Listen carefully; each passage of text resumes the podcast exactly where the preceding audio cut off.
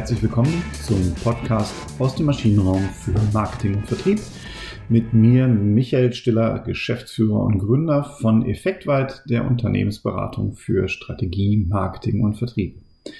Ja, ich berichte euch ja gerne hier aus meinen Erfahrungen und meinen Learnings aus vielen, vielen Kundenprojekten, die wir so durchführen. Und gerade vorgestern saß ich noch in einem Meeting und das eine typische Situation, die ich so kenne. Der Vertriebsleiter sagte, Leute, ähm, eigentlich würde ich gerne noch 1000 Kunden gewinnen. Lasst uns das doch mit diesem Produkt mal angehen. Los geht's. Und die Vertriebsmannschaft gerade jetzt in den Zeiten, ich bin ja viel in der Energiewirtschaft unterwegs und das ist schon sehr krisengebeutelt mit Vertriebsstopps, mit allem drum und dran. Und wer von euch im Vertrieb arbeitet und schon mal einen Vertriebs- oder Verkaufsstopp hatte, der weiß, was es bedeutet und wie man sich dann auch freut und abgeht, wenn dann mal die Anforderung kommt, äh, hey, wir können wieder verkaufen und wir machen 1000 Kunden in diesem, ähm, äh, in diesem Produkt. Und dann war natürlich die gesamte Vertriebsmannschaft war total Feuer und Flamme, ist äh, abgegangen wie Schmitz Katze, wie wir im Ruhrgebiet sagen würden. Und äh, ich hatte dann leider Gottes die Aufgabe, die ich mir dann auch selbst zugeschustert habe, das, der kleine Spielverderber zu sein. Denn, und jetzt kommt der Punkt, und darum heißt die heutige Folge auch, plant nicht den Absatz. Das ist ein bisschen provokant und deswegen bringe ich euch jetzt hier den Nachsatz sondern plant den Sales Funnel. Denn wenn wir nur den Absatz planen, wenn wir nur gucken, wie viele Kunden müssen wir denn brauchen, dann haben wir überhaupt kein Gefühl dafür. Erstens, können wir das überhaupt erreichen? Also ist es ein realistisches Vertriebsziel? Und zweitens haben wir überhaupt kein Gefühl dafür, was müssen wir denn tun, um das zu erreichen? Denn wenn ich nur so denke, wenn ich nur über Absatz nachdenke, von mir ist auch Umsatz, ist egal, ist eine Funktion von Preis und Absatz. Ne? Also Absatz, Umsatz ist jetzt für mich mal gleichgesetzt hier. Wenn ich nur darüber nachdenke, dann komme ich auch nicht zu dem Punkt, wo ich mir Gedanken darüber mache, wie funktioniert das denn? Also wo habe ich denn da meine verkäuferischen oder meine Vermarktungsherausforderungen um die entsprechenden Absatzzahlen zu, zu planen, sondern denke ich nur in Vertrauensgespräch und dann bin ich auch ganz schnell dabei zu sagen, hey, da müssen wir einfach Geld reinbuttern, da müssen wir Boni haben, da müssen wir Preise senken, was auch immer, weil dann denkt der Verkauf nur noch an Absatz. Und das ist aus meiner Sicht zumindest nicht richtig. Deswegen würde ich immer empfehlen, das habe ich in dem Fall auch gemacht, zu sagen, Leute, Leute, lasst uns mal erstmal nicht über die 1000 Kunden sprechen, die wir haben wollen, sondern lasst uns doch mal darüber sprechen, wie wir gucken können, ob wir diese 1000 Kunden überhaupt erreichen können. Und da ist der Sales Funnel eine ganz alte Kiste, wirklich. Äh, AIDA, das sind alles Konzepte, die einen Sales Funnel Gedanken haben. Ähm, da ist der Sales Funnel aber halt immer noch ein gutes Instrument. So, was genau ist der Sales Funnel? Wir haben auch schon mal einen Podcast dazu gemacht. Ich habe einen Blog dazu gemacht. Der Sales Funnel, und deswegen heißt es auch Funnel, also Trichter, ist ja nichts anderes, dass ich mir überlege, welche Vertriebsstufen oder welche Vermarktungsstufen muss ich denn durchleben von einer Grundgesamtheit, ne? alle Menschen auf dieser Erde meinetwegen erstmal von der, von der, vom Gedanken her, vom Kerngedanken her, hin zu wie viele Absätze mache ich und welche unterschiedlichen Stufen muss ich dadurch leben und oder beziehungsweise auch welche unterschiedliche Stufen muss mein Kunde dadurch leben im Sinne einer ja, auch einer Customer Journey.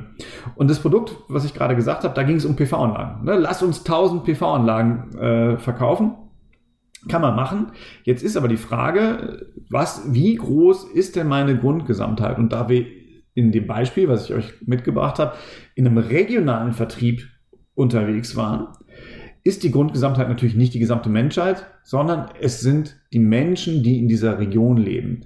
Wenn ich jetzt eine PV-Anlage verkaufen will, habe ich da zusätzlich nochmal die Hürde, also es sind nicht alle Menschen, die in dieser Region leben, sondern es sind ja eigentlich die Häuser, die ich da bespielen kann. Und eigentlich sind es auch nur die Ein- und Zweifamilienhäuser, die ich da vernünftig bespielen kann. Das hat rechtliche Gründe. Wir, wer Interesse hat, kann mich da gerne zu mal anmorsen.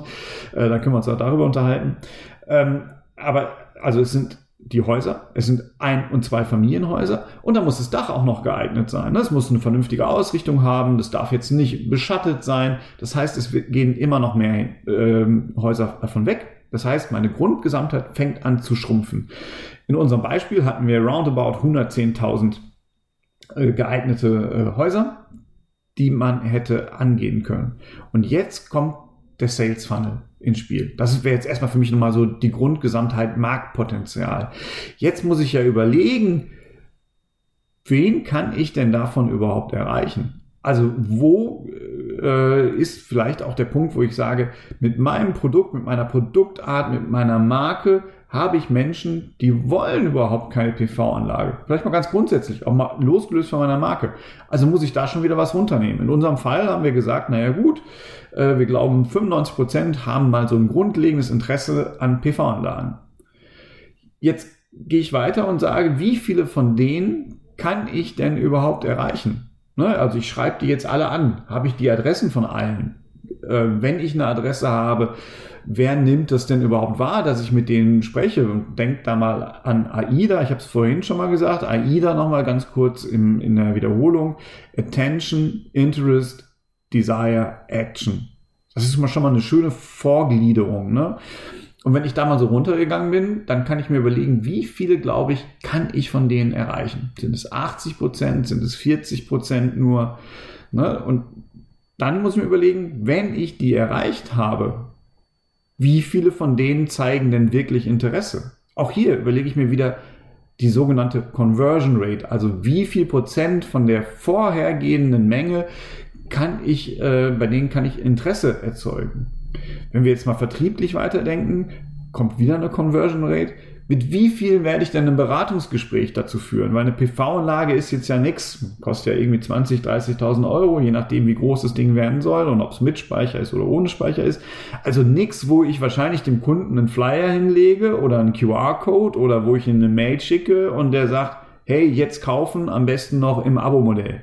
Nee, wird nicht passieren, sondern ich muss dann ja erstmal so eine Art Beratungsgespräch machen. Ich habe dann noch bauliche Facetten, also muss ich mir dann noch mal überlegen, in diesem Beratungsgespräch, wie viele von denen wollen denn dann noch ein Angebot haben? Und wenn die ein Angebot von uns bekommen haben, wie viele von denen schließen ab? Und in unserem Modell, was ich, in unserem Beispiel, was ich vorhin äh, mitgebracht habe, wären das letztendlich ein Absatzpotenzial noch für 4000 PV-Anlagen roundabout gewesen. So, 4000, jetzt kommt die Aussage, Vertriebsleiter, lass uns 1000 Anlagen verbauen. Jetzt, ne, wir haben in den nächsten halben Jahr, äh, haben wir ein Vertriebsbudget, da können wir gerade ran. Jetzt müssen wir uns mal überlegen, wie realistisch ist es denn, dass ich ein Gesamtabsatzpotenzial, 25 Prozent dieses Gesamtabsatzpotenzials im nächsten halben Jahr erreiche. Ja, das wäre schon ein Riesending wenn ich das auf einmal dann schaffen würde. Ne? Von daher ganz klar unrealistisch. Ich komme aber nur zu dieser unrealistischen Abschätzung oder zu, zu der Einschätzung überhaupt. Ist es realistisch? Kann es funktionieren? Wie wird es funktionieren? Komme ich nur hin, wenn ich diesen Sales Funnel Gedanken habe. Und jetzt kommt noch mal ein zweiter Punkt. Wenn ich diesen Sales Funnel so habe, habe ich A, auch mal eine viel bessere Diskussionsgrundlage. Ne? Ansonsten geht das, und das kennt ihr vielleicht ja auch aus, aus Gesprächen mit Vertriebsleitern oder wie 1000 Kunden. Ich möchte, dass ihr 1000 Kunden bringt. Nee, Chef, ich glaube, wir können nur 800 Kunden bringen. Ja, ich glaube, wir können 1200 Kunden bringen. Was ist das für eine Diskussion? Ne, also da, äh, da, da, da seid ihr in so einem luftleeren Raum. Äh, da geht's um Meinungen, um Befindlichkeiten, um Egos, äh, um Ängste, um Sicherheitsgedanken. Da geht's um alles nur nicht darum, ist es vertrieblich, fachlich möglich, 1000 Kunden zu bringen oder nicht. Und diese Diskussion, die könnt ihr aber dann führen, wenn ihr über den Sales Funnel redet.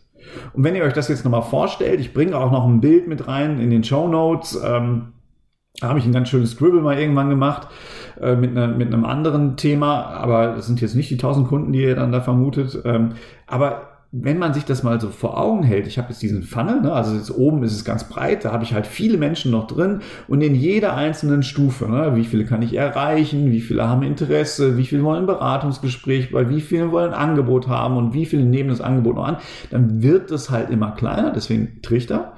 Ähm, manchmal sagt man auch Sales Pipeline übrigens dazu, finde ich nicht so ein schönes Wort dafür, weil bei einer Pipeline A geht die nicht von oben nach unten, also es fällt nichts durch.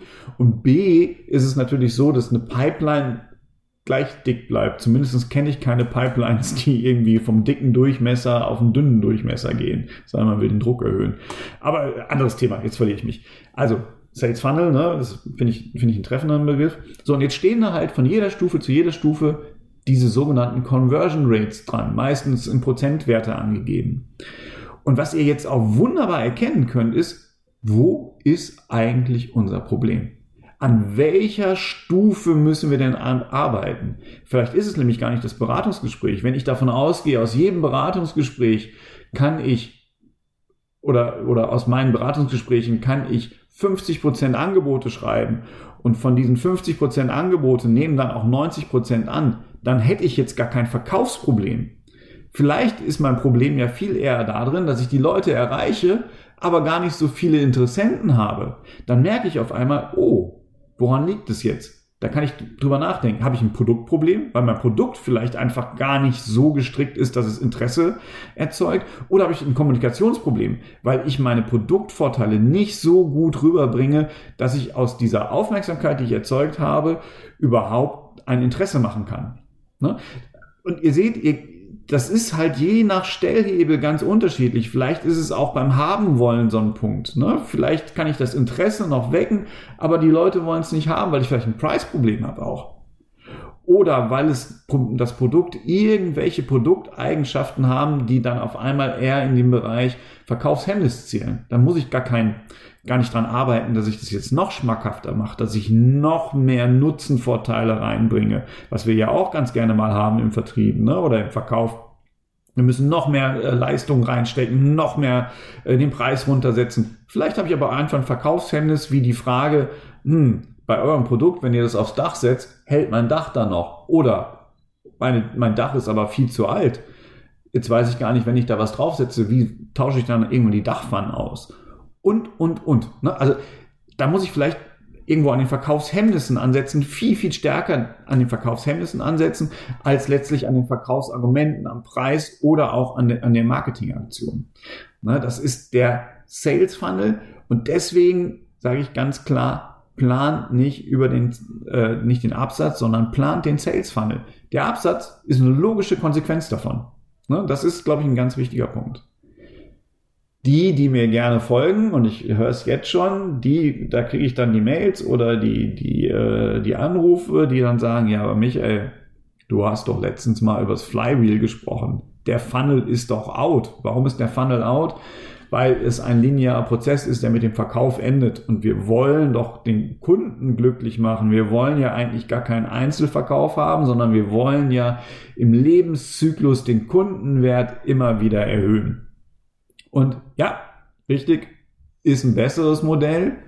Aber auch hier geht es darum, dass wir Conversion Rates planen. Also auch da ist es wieder so, dass wir nicht sagen müssen, ähm, wir haben den Kunden jetzt und jetzt soll der andere äh, oder wir, wir planen nur Kunden, nur Neukunden im Flywheel. Funktioniert überhaupt nicht. Ne? Sondern wir müssen ja sagen, wenn wir den Kunden gewonnen haben, da haben wir auch den ganzen Sales Funnel, dann geht er halt nur weiter. Dann müssen wir überlegen, bei wie vielen Kunden äh, empfehlen die Kunden uns weiter?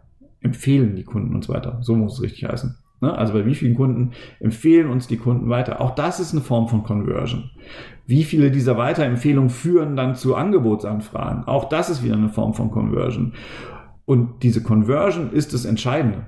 Es ist nicht das Ergebnis, was das Entscheidende ist. Da könnt ihr am Ergebnis könnt ihr gar nichts machen. Ihr könnt nur an der Conversion arbeiten. Und da ist es halt ganz wichtig zu schauen, an welchem Teil der Conversion ihr arbeitet. Also halten wir nochmal fest. Absatzplanung bringt es nicht. Denn der Absatz ist immer eine Folge von Conversion Rates. Wenn wir Conversion Rates planen wollen, dann hilft uns der Sales Funnel dabei weiter. Auch nochmal gestützt über diese einfachen Modelle wie zum Beispiel AIDA, Attention, Interest, Desire, Action, also Kaufabschluss, also Aufmerksamkeit, Interesse, Verlangen, Abschluss ähm, das sind so ganz grobe Stufen, die wir machen können. Auch wenn man ins Flywheel gehen will, kommt es darauf an, welche Conversion Rates habe ich. Wenn ich die Conversion Rates habe, dann kann ich in diesem Funnel-Gedanken, in diesen Conversion Rate-Gedanken mir anschauen, bei welchen Conversion Rates haben wir denn eigentlich die größten Hürden?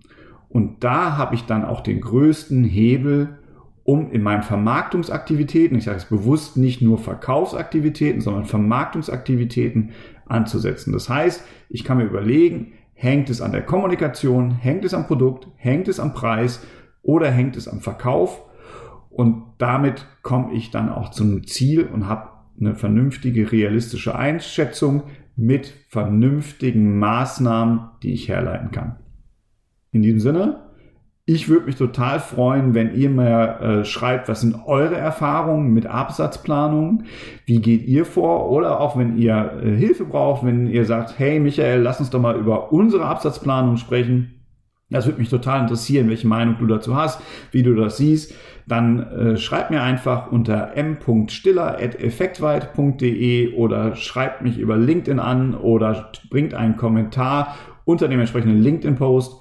Ich würde mich total freuen und hoffe auch auf nächste Woche euch dann hier wieder äh, zu treffen in meinem Podcast. In diesem Sinne, einen schönen Tag noch, eine super Woche, viel Erfolg. Tschüss.